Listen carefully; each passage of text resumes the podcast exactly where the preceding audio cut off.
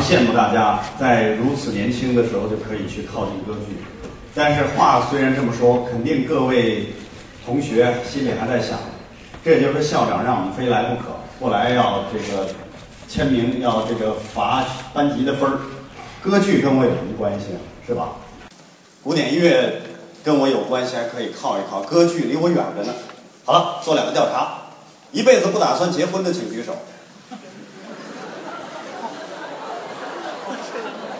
只有一位，因为他结了。好了，歌剧跟你们怎么没关系呢？结婚的时候要奏婚礼进行曲，它就来自于瓦格纳的歌剧《罗恩格林》第三幕开始的一个合唱，然后逐渐变奏成了我们现在的婚礼进行曲。你觉得婚礼跟你没关系吗？肯定有，因为你没举手嘛。歌剧就跟你有关系，跟全世界的人都有关系。好了。接下来做第二个调查，一辈子一口酒都不喝的，举一下手。也只有一位，那是因为他喝多过。只要喝酒，可能就涉及到要祝酒。全世界最有名的一首祝酒歌，就来自于歌剧《茶花女》当中的祝酒歌。请问，歌剧跟你没关系吗？歌剧出现在很多大型的场合当中，也许你没注意到而已。今年年初的索契冬奥会开幕式，除了五环变成四环之外，剩下一切都完美无缺。甚至那个五环变成四环也是完美的一部分，因为缺陷是完美的重要组成部分。在这个开幕式当中，一个相当主要的音乐就是俄罗斯作曲家鲍罗丁的歌剧《伊戈尔王》的主旋律，美极了。几乎成为俄罗斯这个民族的一种音乐象征的一部分。歌剧跟我们没关系吗？所以太有关系了。更不要说像《卡门》等等这样的很多这种歌剧，只要旋律一响起来，你都熟悉。包括也许很多人将来会补看，现在可能还没看姜文的电影《阳光灿烂的日子》。在《阳光灿烂的日子》里头，让人印象超级深的一段音乐。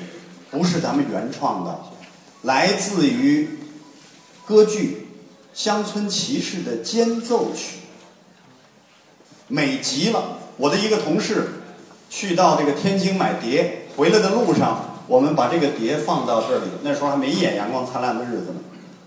他听完之后就懵了，不吱声了，一身鸡皮疙瘩。下车的时候跟我们说：“这一路上，我觉得我洗了一回澡。”让他听的音乐就是《乡村骑士》的马斯卡奈《乡村骑士》的间奏曲，就这么美，所以要羡慕大家，这么早就会把大家带进一个美的世界。大家会觉得我穿的很怪异，因为我觉得今天是一个幸福的场合，所以我不穿工作服，西装是我的工作服，因此工作之外我都不穿我的工作服。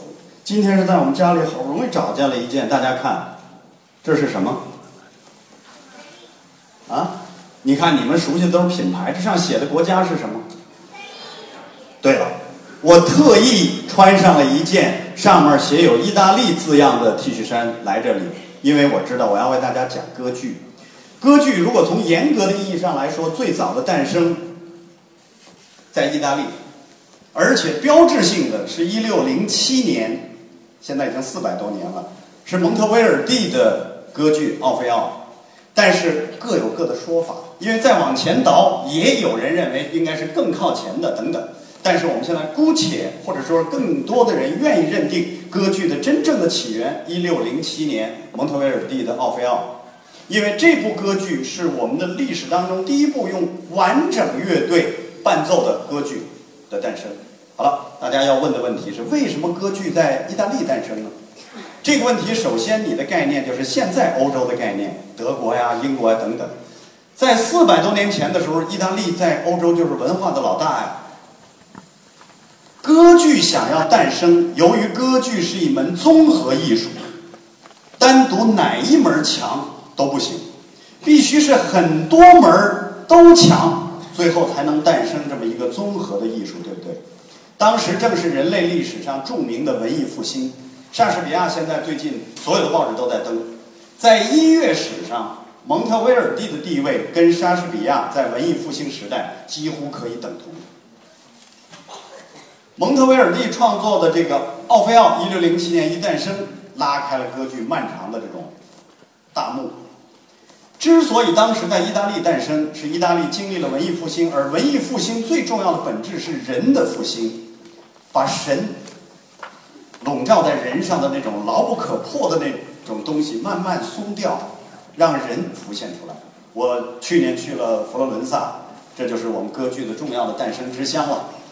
看了很多很多，看见圣母的像是逐渐由高不可攀的神像，慢慢变成了人的模样，人长大了。神缩小了，这时候开始更多的把我们内心的情感要去表达出去，这是文艺复兴的根基。所以，意大利要美术有美术，要文学有文学，要诗歌有诗歌，要音乐有音乐，综合加在一起，歌剧诞生的可能就拥有。如果单有哪一门都很难。在佛罗伦萨，我专门看了这样的一个博物馆，一个括号。大家不要用高雅艺术把自己给吓着了，好吗？一提高雅艺术，好像都离得很远。大家觉得芭蕾是不是高雅艺术？对不对？你知道芭蕾是怎么诞生的吗？芭蕾是在佛罗伦萨里有一个餐馆，这个餐馆的生意太火爆了，所有的服务员必须踮着脚上菜，后来成为这个餐馆的标志。后来就把它逐渐由一个餐馆里的标志演化成如此高雅的艺术。请问，平常的生活怎么可能跟高雅的艺术没有牵连呢？所有的高雅艺术都来自于生活，歌剧同样如此，一步一步的在向前去行进。它来自于当时意大利已经拥有的这种综合的氛围。另外，别加上别忘了一点，意大利当时在意大利语，在整个欧洲是最时髦的，而且非常易于。歌唱，在歌剧里头，接下来发展不能光是意大利的事儿了。意大利当然是从某种角度来说是最强的，也最靠近我们，我们最容易欣赏。一路向前去走，从这个蒙特威尔第开始，一直到后来的什么普契尼呀、威尔第呀等等等等，都太强了。罗西尼呀，我们知道的歌剧什么《图兰朵》呀，这个这个托斯卡等等等等，全是蝴蝶夫人呐，全是。与它相对应的另一派该是什么呢？如果要论古典音乐的话，的一个重要的一派，在德国那一带，奥地利呀、德国呀等等等等。但是德国在歌剧方面，我们可以说它另走一支，虽然它也是大量学习了意大利的歌剧。我们姑且把歌剧分成三个类别，绝对不严谨，这属于姓白的人白活。意大利派、德国派及其他。大家觉得一及其他那肯定就没戏了嘛？别忘了及其他里头有他们，法国的，有柴可夫斯基的《叶普盖尼·奥涅金》这样的伟大作品，还有捷克的等等等等很多。我之所以用集其他，是在你这个年龄，我不想给你讲的太过专业，让你们分散，最后觉得太累没意思。姑且就先分成意大利、德派、德国派及其他，将来咱们再慢慢聊。意大利派这块的歌剧非常强调的是音乐的优美、可歌唱性、故事性、文学性以及人物的命运。所以呢，对于打动中国人来说非常容易。德国的歌剧到后来发展到瓦格纳时期的时候，那得需要一定的水准才能靠近它。到了他这儿的时候，已经开始把乐器当人声，把人声也当成乐器。更强调的是整体的这种音乐性，而且哲学思考、人性思考在这里达到了非常高深的地步。所以刚一开始你不像，哎，我一听意大利歌剧，隔一会儿就有我熟悉的歌，就有我熟悉的旋律。可是，在德国的歌剧里头，往往少，它变成了一个整体，但是它也是重要的一种类型了。而在其其他里头又有很多美丽的歌剧，比如说他们。在全世界，如果说要有一个歌剧上演的最多的话，恐怕就是他们，因为他这里一首又一首的歌都可歌唱。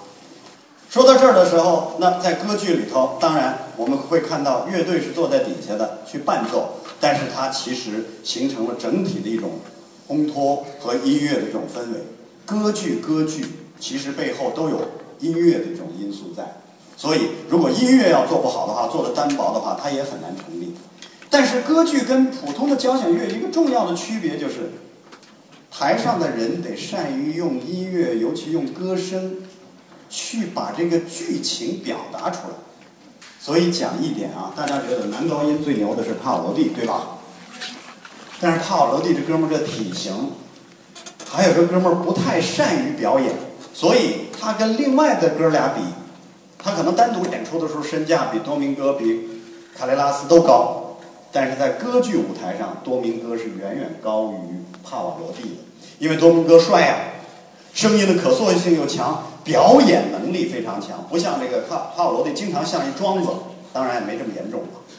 但是多明戈的这种可表现性就非常强，因此要求很高，不仅你要有美丽的声音，还要。具有用声音去表演以及用形体去表演的能力，那这个要求就当然很高了。因此，歌剧是一门综合艺术。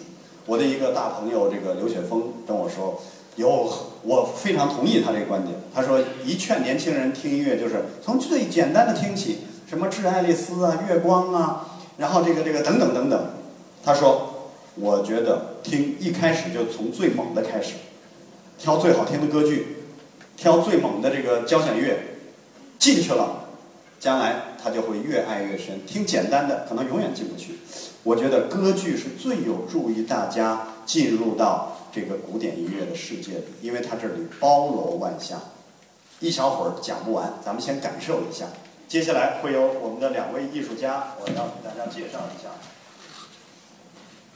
一位是女高音歌唱家李晶晶，将要给我们演出这个奥芬巴赫的歌剧《霍夫曼故事》当中的林中小鸟。